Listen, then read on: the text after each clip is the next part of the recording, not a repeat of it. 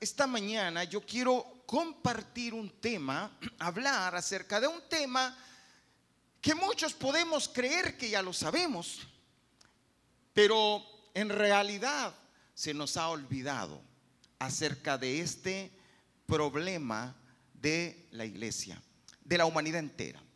Romanos capítulo 6, versículo 23. Vamos a hablar acerca de el virus más mortal de la humanidad, el virus más mortal de la humanidad. Acabamos de pasar una pandemia, acabamos de pasar un momento crítico, difícil. Hace dos años y medio arrancaba todo esto. Después de dos años y medio, 6.5 millones de personas han muerto a causa del virus, a causa del coronavirus, a causa de todo eso, un minúsculo, microscópico virus trajo la muerte. Es como que todo El Salvador hubiera desaparecido. 6.5 millones de personas. Tomamos acciones, se tomaron acciones, las naciones tomaron acciones y, se fue tanto que trajo destrucción porque afectó la economía, afectó todas las áreas, trajo muerte física, pero también trajo destrucción, pero también trajo, em, quitó la paz, robó muchas cosas. Ahora, fíjese bien, y se movilizó todo, pero hay un virus todavía mucho más mortal que el coronavirus y mucho más perjudicial y que día con día mata familias enteras, día con día destruye niños, jóvenes, adultos, ancianos, familias enteras. Está destruyendo, está matando. Y en vez de actuar, lo que está pasando es que ah, lo que vemos ahora, el virus, el coronavirus sigue ahí. Pero ¿qué mira usted ahora? ¿Cómo vio ahora usted en, estas fiestas que acaban de pasar aquí en nuestra ciudad? ¿Y cómo mira ahora allá o, las fiestas también que pasaron eh, en San Salvador? ¿Cómo ve la gente? Ah, ay, que no pasa nada. Pero la gente sigue muriendo. La gente sigue destruyéndose. Las finanzas, en fin, todo sigue ahí. Pero pareciera que no pasa nada. Y así es como se trata ahora a este virus más mortal llamado pecado. Veamos ahí. Romanos 6:23. Vamos a leer la NTV. Dice así. Pues la paga que deja el pecado es la muerte. Pero el regalo que Dios da es la vida eterna por medio de Cristo Jesús, nuestro Señor. Oremos, Padre, en el nombre de Jesús, Señor, gracias porque tu palabra es viva y es eficaz. Gracias, Señor, porque tu palabra permanece para siempre. Gracias, Señor, porque tu palabra no pasa de moda. Gracias, Señor, porque tu palabra tiene el mismo poder y efecto en los años antiguos como en los años presentes y como en los años futuros. Y por lo tanto esta mañana yo declaro viva tu palabra en nuestros corazones y en nuestras mentes. Y oramos para que tu palabra penetre esta mañana, restaure nuestra manera de ver las cosas y de pensar, Señor. Gracias Espíritu Santo por lo que estás haciendo ahora. En el nombre de Jesús, amén y amén. Puede sentarse, por favor. La paga del pecado es la muerte. Ese, esa frase, esas palabras siguen teniendo el mismo efecto, no ha cambiado. La sociedad ha cambiado, las modas han cambiado, pero la palabra de Dios no cambia, permanece para siempre. Su, lo que Él dice es así, por siempre, nunca va a cambiar. Pero la iglesia hemos llegado a un momento de caer en la trampa del enemigo. Usted sabe que la filosofía moderna enseña que el pecado no existe. Es la nueva enseñanza de la filosofía. La filosofía moderna nos dicta ahora que el pecado no existe. Eso no existe. Ese es un cuento que lo hemos inventado los cristianos. Es un cuento que de hecho hasta se burla de, la, Biblia. Eso, eso dice la filosofía moderna. Y esa filosofía moderna corre y va por todo lugar y penetra y, se transmite uno tras otro, tras otro. Y lo, puede encontrar en las redes sociales y lo puede encontrar en todo lo que usted lee, mira, oye. Hoy en la actualidad a nadie le importa el pecado. Ya, ¿y eso qué es? ¿Y cómo se come eso? Y estamos viviendo la vida sin entender esto principio que de memoria lo podemos.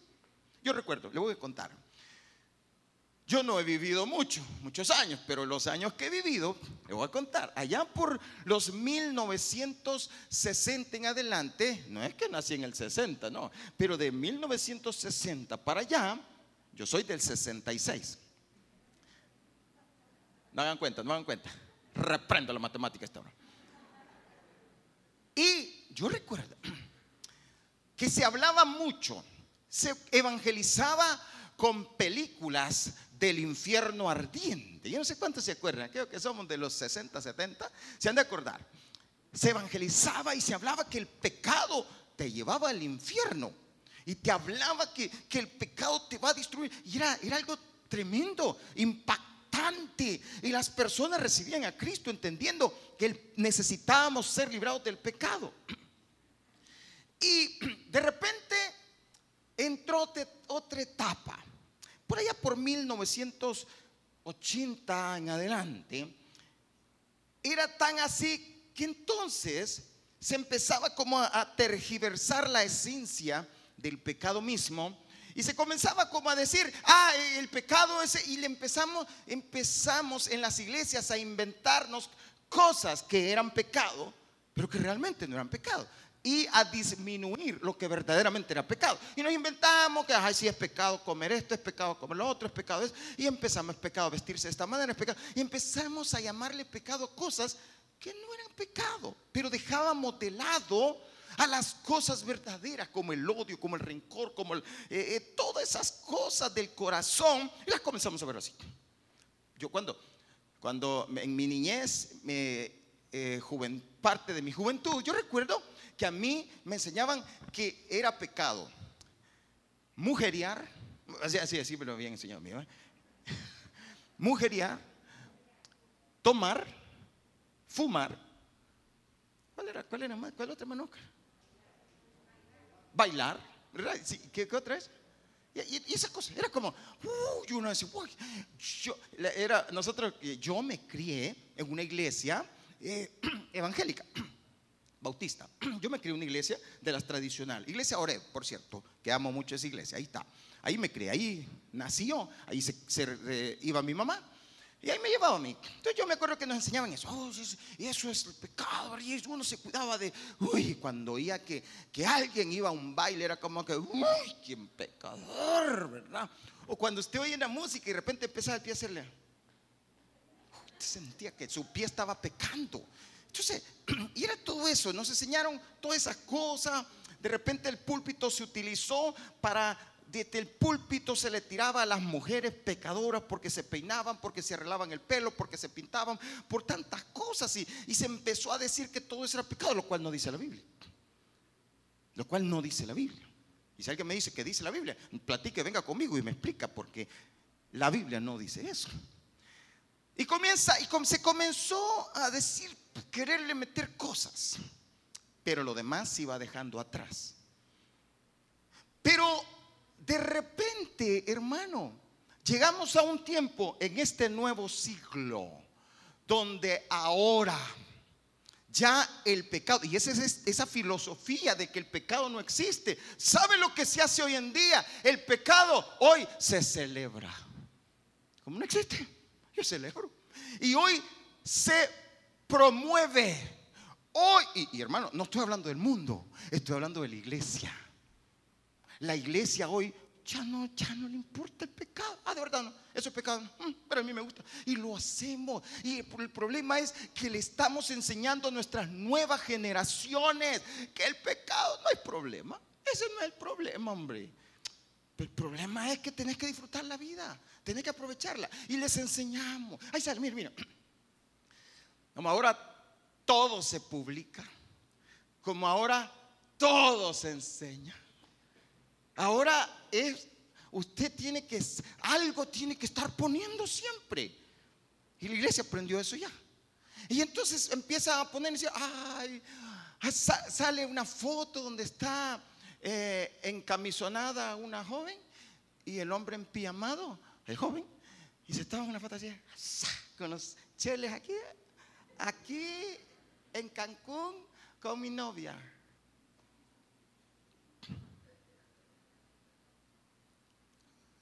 ¿Cómo que en Cancún con tu novia? ¿Es tu novia o es tu esposa? ¿Ah? ¿Qué le asombra? Ya ve que usted ni se asombró, ni entendió, porque la mente la tenemos así, ¿a qué? ¿Y qué tiene malo? Ve el pastor, este, ah, este pastor fanático. La Biblia dice que toda relación sexual fuera del matrimonio, ¿cómo se llama? Fornicación. Y la Biblia dice que la fornicación es pecado, que no honra a Dios. Yo aquí, hermano, la, moda hoy, eh, dame mi espacio. ¿Qué te, lo dicho? Ay, los matrimonios ay, dame mi espacio, ay, que me sofocas. La Biblia dice, no, que no nos separemos, que los dos somos una sola carne. Y nosotros queremos separarnos. y, entonces ponemos ya aquí con mis amiguis y mis amiguis. Y hay con dos, tres mujeres abrazadas, el hombre casado. Y nos parece normal ahora, por eso ahora lo celebramos. Una noche de copas, una noche loca. Y la, foto, ¡cha! Y lo celebra. Y decimos, ¿qué tiene malo? Una no es ninguna. Y celebramos. Y comenzamos a celebrar el pecado. La palabra pecado, vamos a ver ahí, la palabra pecado, el original es, tiene dos, dos, hay dos o tres eh, conceptos bíblicos, pero quiero enfatizar en esta, que es parabasis en el original griego, pero significa traspasar una línea prohibida. Ahora, vea esto, ¿qué es pecado? Es cuando yo decido dar un paso más allá de donde Dios dice, no hagas. Eso es el pecado. Dios dice, no hagas esto, no mientas. Y cuando yo miento, decido pasar. Ah, si una mentiría blanca, usted lo traspasó, se habla, no importa el color que sea, usted traspasó la línea y eso se llama pecado. Y el pecado produce muerte, sea cual sea. El pecado ocurre cuando el hombre pasa, oiga bien, deliberadamente o accidentalmente la línea de la ley de Dios. Por eso en la ley usted encuentra dice, no hagas no hagas, no hagas. Y cuando yo digo, si hago, simplemente ¿qué estoy haciendo? Pasando la línea y viviendo mi vida a mi manera. ¿Y qué hice? Pecar.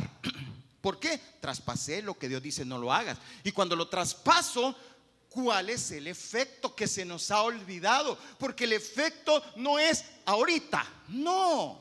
Hermano, usted se contagia del virus y usted ahí lo tiene ahorita. Después vienen los efectos y después lo puede llevar hasta la muerte. Pero este no, este lo lleva inmediatamente a la muerte.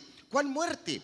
La separación de Dios. ¿Y qué sucede? La cobertura que usted tenía con, de Dios se le quita porque usted se, se apartó, porque Dios no tiene comunión con el pecado. Y entonces, ¿qué va a pasar? El pecado te va a destruir. Y lo que hace te comienza a corroer, a corroer, a corroer hasta que te mata. Y mata a tus hijos y mata a tu familia porque se contagia, porque el pecado se contagia. Porque esto es un virus que se contagia y lo comenzás a transmitir, a transmitir con tu forma de hablar, con tus palabras. Es que pues, a mí que me importa, esas cosas a mí me importan. Y comenzás a hablar y tus hijos están oyendo. Y todo eso se va contagiando. tenemos que tener mucho cuidado. Isaías capítulo 5, mire. Isaías 5, quiero que vea algo conmigo. En Isaías capítulo 5.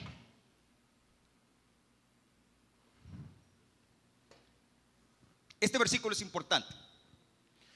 Es importantísimo porque aquí vamos a ver la filosofía moderna, aunque esté escrito desde hace muchos años, miles de años, pero vea, es la filosofía moderna. Esto, por eso, es que Dios todo lo tiene ya bajo control. Es que Dios ya todo lo advierte, lo enseña. Y este es el tiempo de la filosofía moderna. Y dice, ¿qué mal les irá a los que arrastran la maldad con cuerdas engañosas y el pecado con cuerdas de carreta? ¿Qué mal les va a ir? Es una advertencia. Ellos dicen que Dios se apure, que haga su obra rápido para que veamos qué es lo que hace. Vamos a ver si es cierto. Vamos a ver qué me pasó. Ah, yo estoy aquí. ¿Qué me ha pasado? Vamos a ver que Dios haga algo. Que el plan del Santo de Israel se cumpla pronto para que podamos conocerlo. ¿Dónde está el plan de Dios? Se burlan. ¿Qué mal les irá a los que a lo malo llaman bueno? Los que tienen por luz la oscuridad y por oscuridad la luz. Los que dicen que lo amargo es dulce y que lo dulce es amargo. Y lo que estamos viviendo hoy en día. Es lo que está pasando. A lo bueno ahora se le llama malo. ¿Y vos no has tenido todavía ninguna mujer? No. Ay, este, ay, qué bayunco. Y ahí, porque a lo malo le llaman bueno y a lo bueno le llaman malo. Y vos estás virgen. No, y uno, ya, pues desde mi tiempo era así, desde mi época, ya no digamos ahora. Quiero hablar con claridad, pero con mucho respeto, porque te respeto y te amo, mi amado hermano, pero quiero hablarte la verdad. Pero no es cierto que hoy en día el concepto virginidad es un concepto pasado de moda para la sociedad, pero no para Dios. Y Dios quiere transmitirte su verdad, porque la paga del pecado es muerte. ¿Qué mal? Versículo 22 o 21. ¿Qué mal les irá a los que se creen sabios, los que piensan que son muy inteligentes? eso no es malo. Yo lo hago, mire, ahí estoy, mire, tranquilo, no me pasa nada. ¿Qué mal les irá a los que son unos campeones para tomar vino y muy valientes para hacer cócteles? ¿Qué mal les irá? ¿Qué tiene malo? Es que tiene malo. Este pastor está fuera de onda. A los que reciben soborno para que dejar en libertad al culpable y se niegan a hacer justicia al inocente. Por eso, oiga esto, por eso su raíz, oiga, oiga, hermano, su raíz, ¿qué le va a pasar? Se pudrirá. Se va a pudrir la raíz, se pudrirá y su flor se hará polvo como el fuego quema la paja y las llamas destruyen las hojas secas. Eso le sucederá porque rechazaron la enseñanza del Señor y despreciaron el mensaje del Santo de Israel.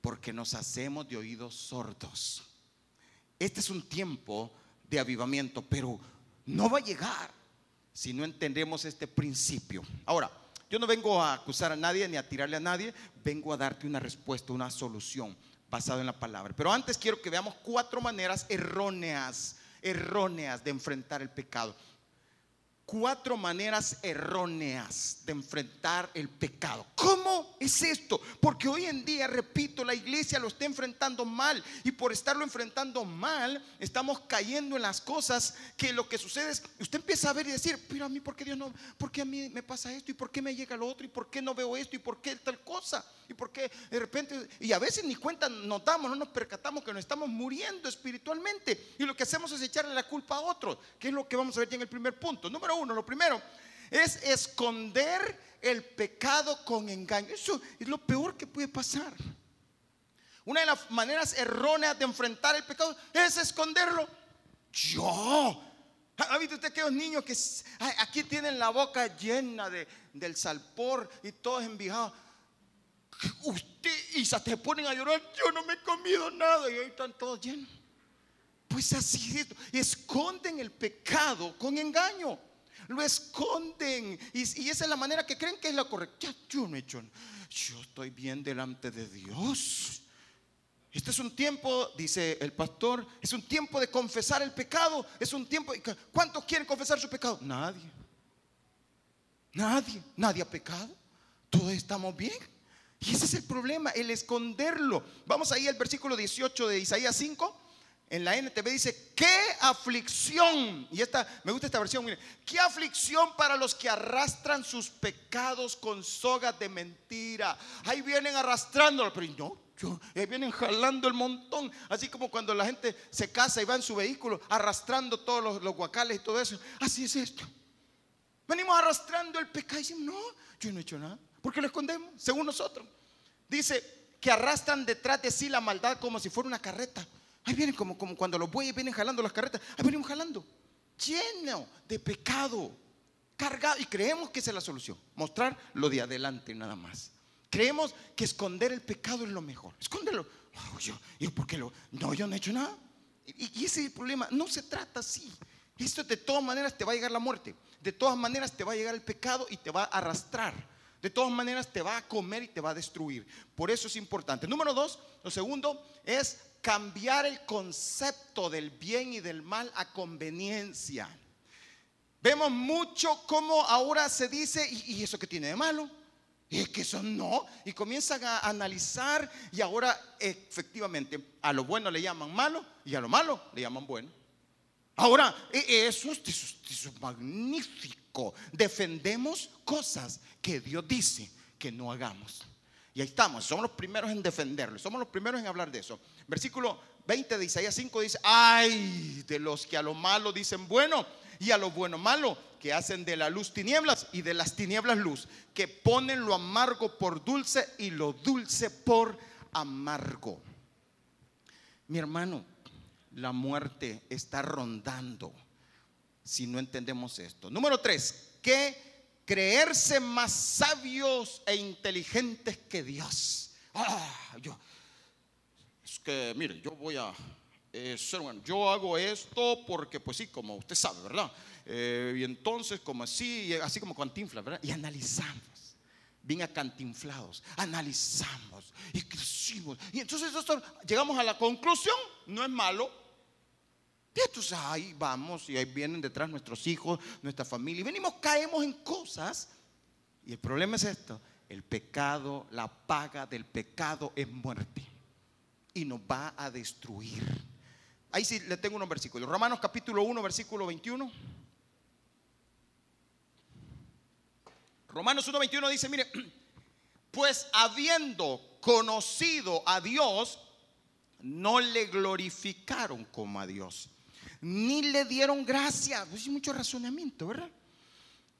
Sino que se envanecieron en su razonamiento, empezaron a razonar y se sintieron oh, que ellos lo saben todo. Y, mi hermano, mire, le voy a decir algo, quiero, quiero hablarle algo aquí muy claro. ¿Sabe, ¿Saben por qué yo estoy parado acá? No estoy parado porque soy el más inteligente, no estoy parado porque el que tiene más conocimiento. No estoy parado aquí porque el, más espiritual. No. Estoy parado aquí porque así le dio la gana a Dios. Fue la voluntad Es la voluntad de Dios. Él hace lo que él quiere y él escoge como él quiere y él pone al que él quiere. Eso es sencillamente. ¿Verdad? Pero cuando yo me paro aquí, Vengo a hablarle no de mí ni de mi palabra, vengo a hablar la palabra de Dios y le vengo a transmitir el mensaje de Dios. Y lo que sucede es esto. Hay muchos que están así cuestionando, no aquí, ¿verdad? No aquí, sino que en otras iglesias. Están así cuestionando. Y, mm, no, no es así. Mm, no, tal cosa, mm, no, no, es por la izquierda, no por la derecha, se equivocó. Y, cuestiona, y a todo. Y, cuando algo le gusta, dice, así es, así. Cuando algo no le gusta, no es así. No, la palabra solo se recibe. Es la palabra de Dios. Y por eso es que yo le leo versículo tras versículo, para que usted vea que yo no lo estoy inventando. Es la palabra de Dios. Y entonces dice, miren, no le dieron gracias, sino que se envanecieron en sus razonamientos y su necio corazón fue entenebrecido, profesando ser sabios. Hablaban que muy sabios, y se hicieron necios. Siguiente, por favor. Y como ellos no aprobaron tener en cuenta a Dios, Dios los entregó a una mente reprobada para hacer cosas que no convienen. Ese, ese es uno de los grandes problemas. Versículo 29. Estando atestados, y mire, de toda injusticia, fornicación, perversidad, avaricia, maldad, llenos de envidia, homicidios, contiendas, engaños y malignidades, murmuradores, detractores, aborrecedores de Dios, injuriosos, soberbios, altivos, inventores de males, desobedientes a los padres, necios, desleales, sin afecto natural, implacables, sin misericordia, quienes habiendo entendido el juicio de Dios, que los que practican tales cosas son dignos de muerte, no solo las hacen, sino que también se complacen con los que la practican. ¿Qué vemos ahora? La gente le celebra el pecado al otro. La gente le aplaude. ¡Uy, qué lindo! Pecaste. ¡Uh!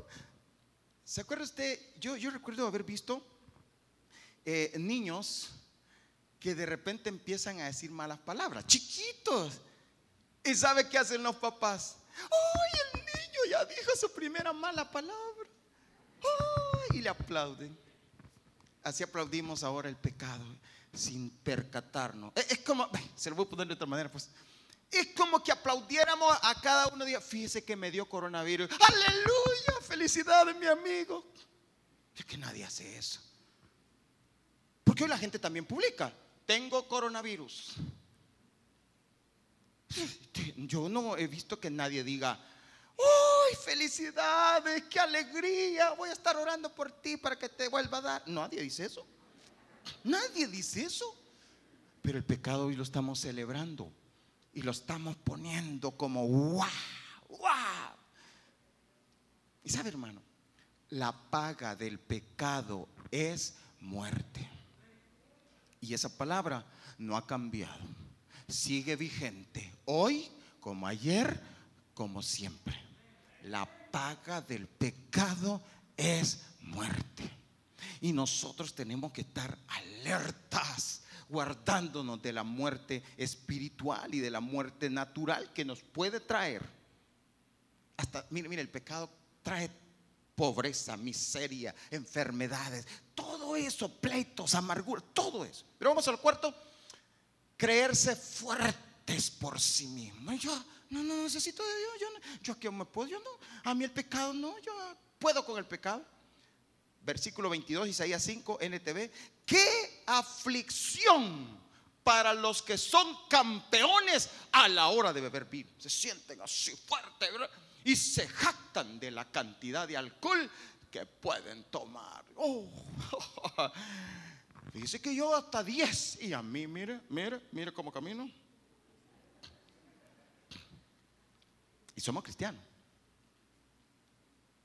Se jactan, se sienten fuertes, dice él. Y, y, no es que sea literalmente solo esa situación. Este es un punto bien complicado porque hay mucha gente que dice, ay, sí, solo una. Y eso no es... Y, pero si tú vas a toda la escritura, te vas a dar cuenta que el consejo sabio es evita eso. Evítalo. Pero los judíos toman, ¿y que sos judío vos? Evítalo. Evita eso. Ahora, vamos a lo segundo. Vamos rápido, al segundo cuatro maneras bíblicas entonces de cómo voy a enfrentar el pecado. Aquí viene el punto. Entonces, aquí serán las cuatro formas de la filosofía moderna. La filosofía moderna nos enseña, y que está escrito en la Biblia desde hace mucho, que es antiguo también, esconder el pecado con engaño, cambiar el concepto del bien y del mal a conveniencia, creerse más sabios e inteligentes que Dios, creerse fuertes por sí mismos. Pero las cuatro maneras bíblicas de cómo enfrentar el pecado, vamos a la primera. Lo primero es reconocer que somos portadores del virus del pecado. ¿Cuántos dicen amén? Tres amenes, ¿se cuenta? Lo primero es reconocer, el pecado está en mí, el mal está en mí. Yo necesito socorro. Y no decir, yo que, fíjese que ya tengo varios años de no pecar, no sé qué me está pasando. No, reconocer el mal está en mí. Si Dios no me ayuda, estoy perdido. Porque el mal está en mí, está aquí y soy portador. Y si no tengo cuidado, se lo voy a transmitir al otro. Si no tengo cuidado, lo voy a pasar a mis hijos. ¿Qué es lo que hacíamos? Y digo hacíamos porque no sé si ahora, pero ¿qué es lo que hacíamos en este tiempo de pandemia, 2020 e incluso 2021? Cuando alguien se enfermaba, ¿qué hacíamos? Se aislaba. ¿Por qué? Porque se lo puedo pasar a otro y el otro se puede morir por mi culpa. Pues así es el pecado. Si tú mantienes el pecado, se lo estás transmitiendo a tus hijos, a tu esposa, a tu familia y esas personas se pueden morir por culpa tuya. Porque se los estás transmitiendo. Porque tú dices, ah, ¿qué tiene de malo? Así es. En tu, cuando hablas, cuando piensas, cuando actúas, le vas transmitiendo. Primero tenemos que reconocer. Romanos 7:14 capítulo 14 de Romanos dice, porque sabemos que la ley es espiritual.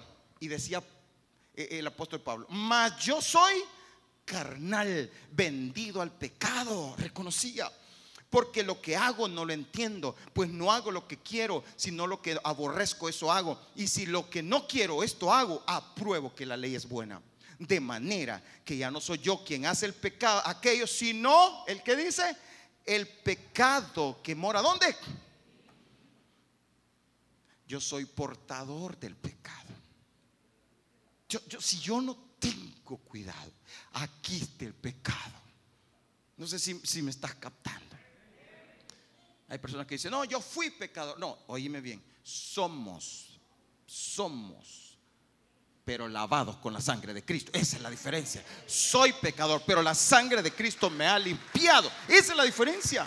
No, no puedo decir, mm, no, yo, no, no, no. Hay que reconocer, hay que día con día, cada, cada mañana que te levantes, Señor, líbrame de mi pecado. ¿Y cómo le voy a pedir eso al Señor si hoy no he pecado? Claro, con el pensamiento, con la intención, con el corazón, de diferentes maneras, necesitamos todos los días. Versículo 16.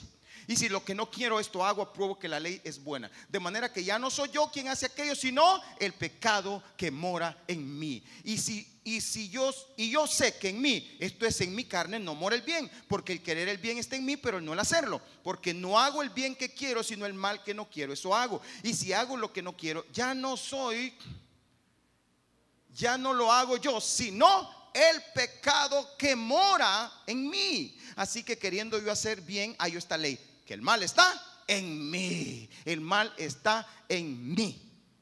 Somos portadores. Lo primero hay que reconocerlo.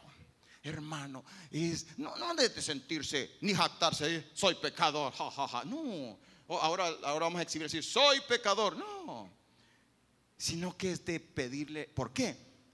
Porque si usted es portador, lo tiene ahí, le va a producir muerte. Por eso hay que buscar la solución y tenemos que buscar rápido. Número dos.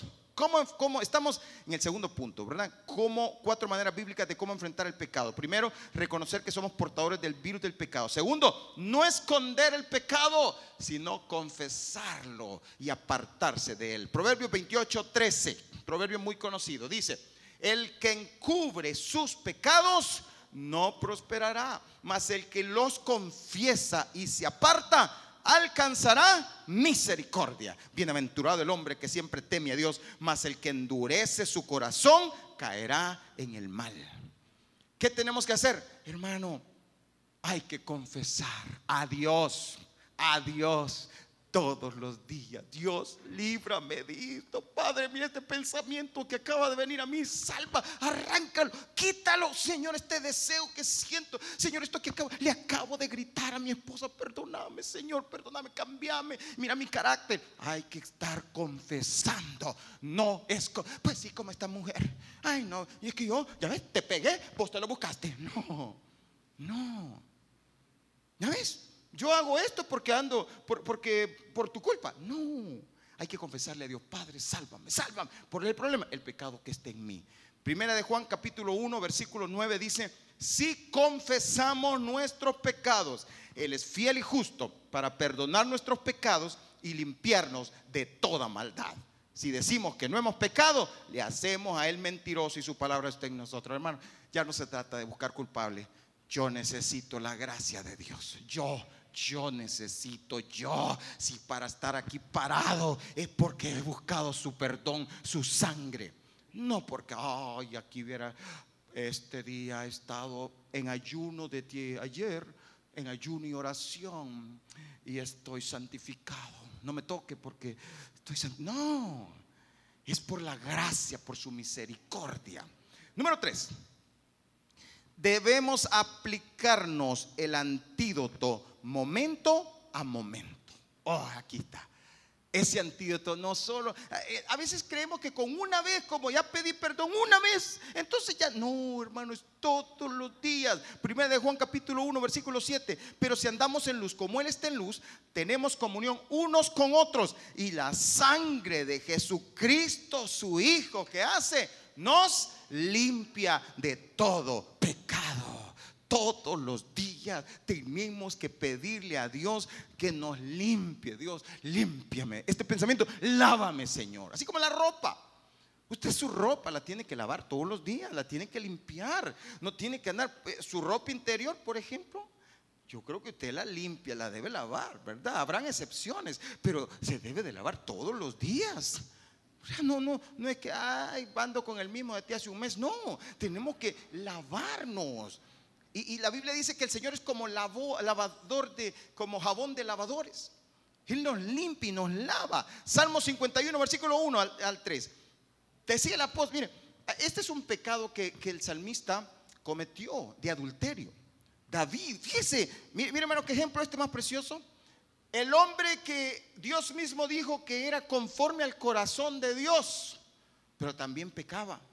Pero ¿Qué lo hacía conforme al corazón de Dios? El reconocimiento de su pecado, el cómo enfrentaba el pecado. Y él dijo, ten piedad de mí, oh Dios, conforme a tu misericordia, conforme a la multitud de tus piedades, borra mis rebeliones, lávame más y más de mi maldad y límpiame de mi pecado, porque yo reconozco mis rebeliones y mi pecado está siempre delante de mí. Versículo 7 purifícame con hisopo y seré limpio, lávame y seré más blanco que la nieve. Y él reconocía la única manera de poderlo hacer, de estar delante de ti, es lavado con la sangre de Cristo. Y número cuatro, ya vamos terminando que hoy tenemos Santa Cena.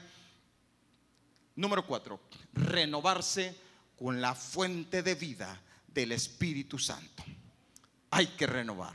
Voy, quiero, quiero que vea que es un proceso estos cuatro puntos. Número uno, hay que reconocer que somos portadores del virus del pecado. Número dos, no lo vamos a esconder, sino que lo vamos a confesar, pero nos vamos a apartar de él. Y número tres, vamos a aplicarnos el antídoto momento a momento, es decir, su sangre preciosa. Pero número cuatro, nos vamos a ir renovando con la fuente de vida del Espíritu Santo. Versículo 10 del Salmo 51. Salmo 51, versículo 10. Si me ayuden ya los músicos. Crea en mí, oh Dios, un corazón limpio. Vea, vea, mira, mira lo que le dice el salmista. Crea en mí, oh Dios, un corazón limpio y renueva un espíritu recto dentro de mí. No me eches de delante de ti y no quites de mí tu santo espíritu. Vuélveme el gozo de tu salvación y espíritu noble me sustente. Entonces enseñaré a los transgresores tus caminos y los pecadores se convertirán a ti. Hermano, Dios nos ha dado el Espíritu Santo para que podamos ser renovados. El Espíritu Santo nos renueva. Pero si hay pecado, no vamos a poder tener esa unción. Pero ¿cómo lo logro? Por la sangre de Cristo. Y cuando estamos lavados con la sangre de Cristo, el Espíritu Santo viene y nos fortalece. Isaías 41, 17.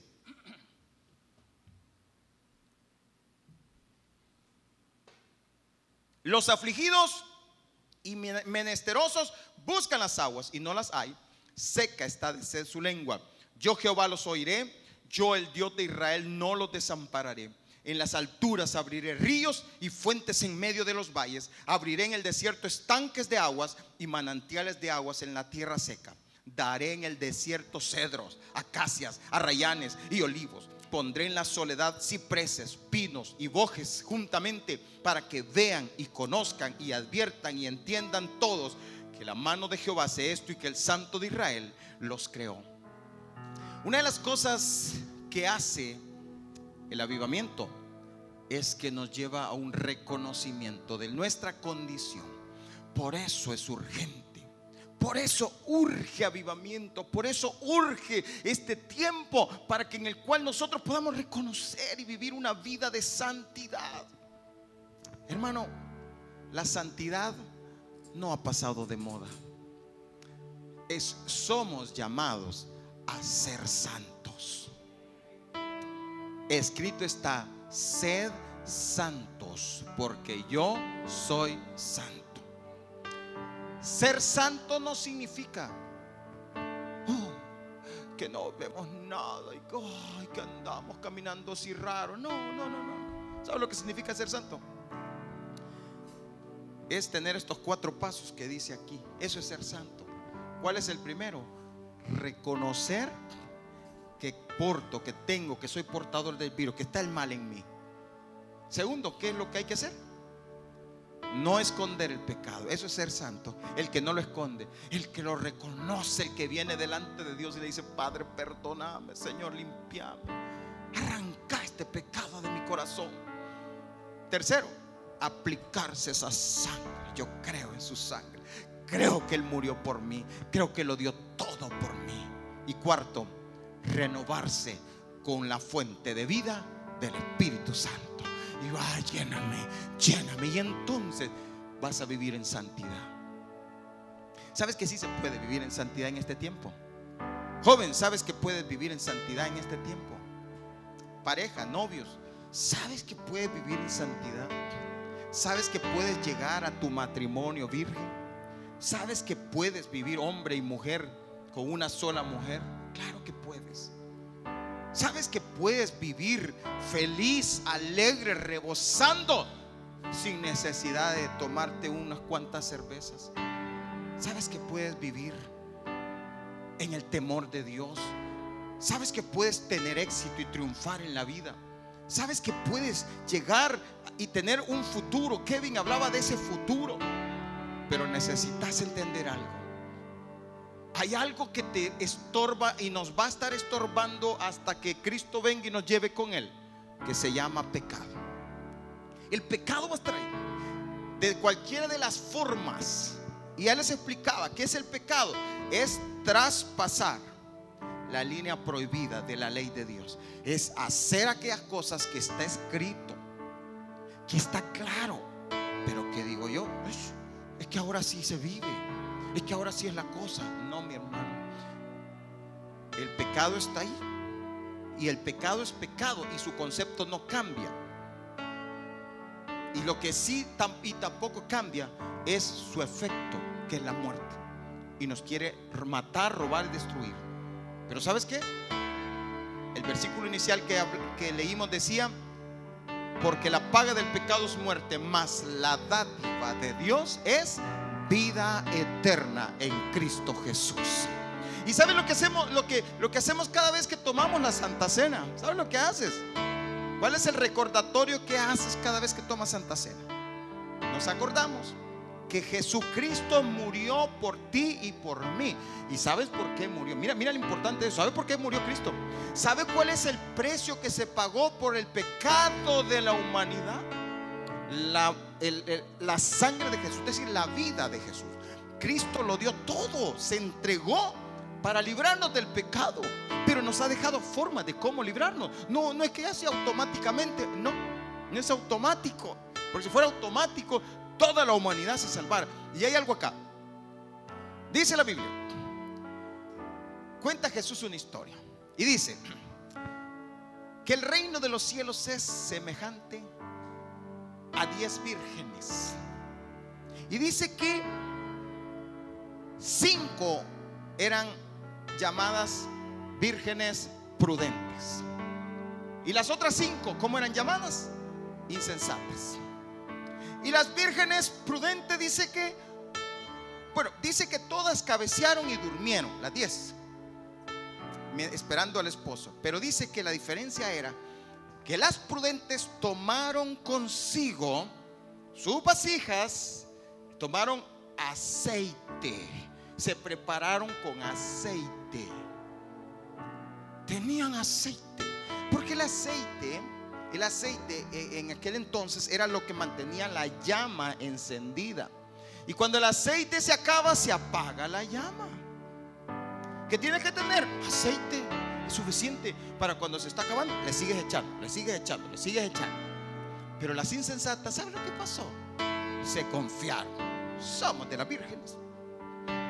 Aquí estamos, esperando que Cristo venga. Ah, pero ahí viviendo ahí como caiga, en aburrimiento, pero ahí vamos. Y el aceite se fue apagando, se fue apagando, se fue apagando. De repente vino el Señor. De repente el Señor apareció. Y se oyó una voz que decía, viene el esposo. Y todos despertaron asustados y salen corriendo. Y entonces se levantan las insensatas y dicen, no tenemos aceite. No fuimos. Cada vez que decía el, Señor que iba a haber algo, no fuimos, no estuvimos, estábamos ocupados en otras cosas. Y entonces nos quedamos sin aceite. Viene el Señor. Y ah, vienen ellas y le dicen a las prudentes, de su aceite. Y las prudentes, muy prudentes, le dicen, mm, mm, no, vayan a comprar, vean si todavía venden. Porque si les damos a ustedes, se van a quedar ustedes y nos vamos a quedar nosotros sin aceite. No vayan ustedes. Salen corriendo a ver si encontraban alguna iglesia abierta para que les diera aceite. Y entonces no había, ya no había. Y se van. Las prudentes van y entran al gozo de su Señor. Entran con el esposo.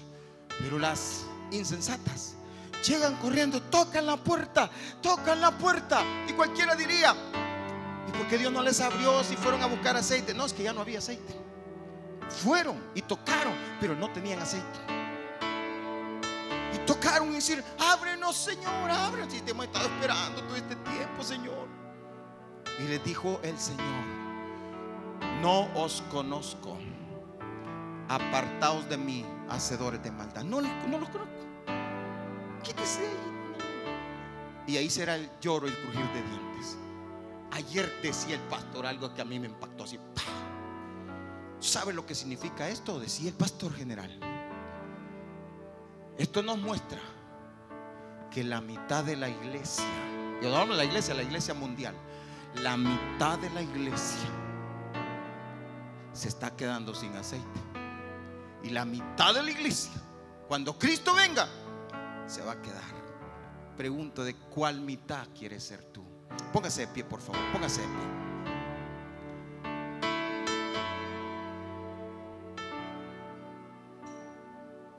Quiero llevarte a, un versículo ya para concluir. Zacarías capítulo 13, versículo 1. Y aquí, aquí está algo precioso. Mientras Cristo vuelva, mientras estamos acá en la espera, mientras la venida del Señor se acerca, mira lo que dice Zacarías, el profeta Zacarías, capítulo 13, versículo 1. Mientras empecemos y estemos aquí en la tierra, y el pecado está allí, el pecado está queriendo matar y llevarse muchas vidas, familias, matar familias. El pecado, el pecado es un virus que está ahí, así como este coronavirus, ahí está. Y creímos que se había acabado, ya se ha acabado y no se ha acabado, ahí está. El pecado sigue y está matando. Pero mientras el pecado está allí, ¿Sabes qué dice el Señor? Y lo profetizó y le dice, en aquel tiempo, en este tiempo, en aquel tiempo, habrá un manantial abierto, abierto para la casa de Dios. Habrá un manantial abierto para la casa de David y para los habitantes de Jerusalén. Para, ¿para qué va a estar ese manantial? para la purificación del pecado y de la inmundicia. No escuchaste, ¿verdad? No escuchaste. Oye, oye, te lo voy a repetir. En aquel tiempo, ¿cuál tiempo? Este tiempo. ¿Cuál tiempo? El tiempo donde la mitad hace lo primero que vimos. Pero la otra mitad, o sea, ustedes, hacemos esto, miren. En aquel tiempo habrá un manantial abierto para la casa de David y para los habitantes de Jerusalén. ¿Para qué? Para la purificación del pecado y de la inmundicia hay una fuente que fluye y que Dios nos limpia. Y esa fuente se llama la sangre de Jesucristo, que tiene poder, que te lava, que te limpia, que te vivifica, que te purifica, que te transforma, que te renueva, que te levanta. Esa sangre de Cristo y el Espíritu Santo que te renueva cada día, que te restaura, que te levanta, que hace que tu vida sea transformada. Por eso, por eso, ¿sabes qué? Ahí está el manantial. Y en Lamentaciones capítulo 3 versículo 22 dice, por las misericordias de Jehová no hemos sido consumidos. ¿Por qué? Porque nunca, nunca decayeron. Nuevas son cada mañana. Grande es ¿Sabes por qué? No nos llega la muerte física todavía, a pesar del pecado, porque su misericordia se renueva cada mañana. Y en esa misericordia somos recibidos. Por eso yo te recomiendo que cada mañana que te levantes abraces su misericordia y le digas, Dios, me amparo a tus misericordias. David le decía, ten piedad de mí conforme a tus misericordias, conforme a tus piedades. Lávame más y más de mi maldad. Abrace la gracia de Dios. No esconda si no confiese, apártese, busque el manantial y verá la gloria de Dios. Y entonces la primavera llegará a tu casa, llegará a tu familia, llegará a tu vida y traerá el gozo, la alegría, la felicidad, la paz. Habrá gozo en, tu, en los alrededores, habrá gozo en tu familia, habrá gozo cuando el pecado sea destruido. ¿Y cómo va a ser destruido en tu vida? Por la sangre de Cristo por el poder de esa sangre. Porque Cristo tiene poder para sanarnos, para restaurarnos. Levanta tu mano y dile, Señor, yo recibo esa sangre. Yo recibo y yo tomo de ese manantial. Y yo tomo de esa vida. Aleluya, aleluya.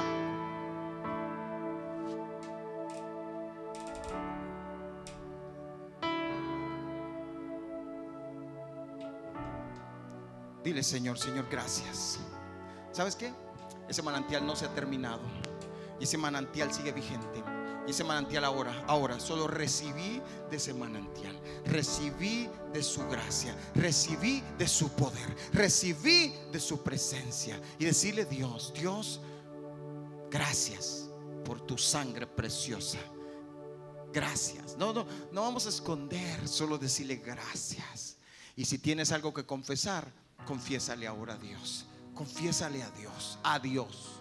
Y dile, Señor, he pecado contra el cielo y contra ti. Señor, ten piedad de mí conforme a tu misericordia, conforme a tus piedades. Borra mis rebeliones, lávame más y más de mi pecado. Ten piedad de mí.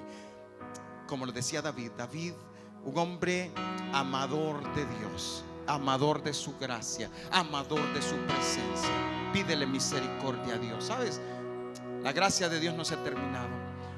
Y esta mañana tú estás aquí no para ser condenado, atacado, al contrario, para ser levantado con el poder de Dios. Cristo murió y ahí está esa copa, ese pan que vamos a tomar ahora y que vamos a reconocer, aleluya, por esa por esa sangre, por ese cuerpo de Jesús. Ahora yo tengo vida y vida en abundancia y reprendemos la muerte. Porque la paga del pecado es muerte, más la dádiva de Dios, el regalo que Dios te da. Es un regalo. Esto no es una paga, esto es un regalo. Dios no paga, Dios regala, porque no hay paga, porque si fuera por paga no recibiéramos nada. Pero Dios nos regala la vida eterna. Ahora recibí la vida eterna.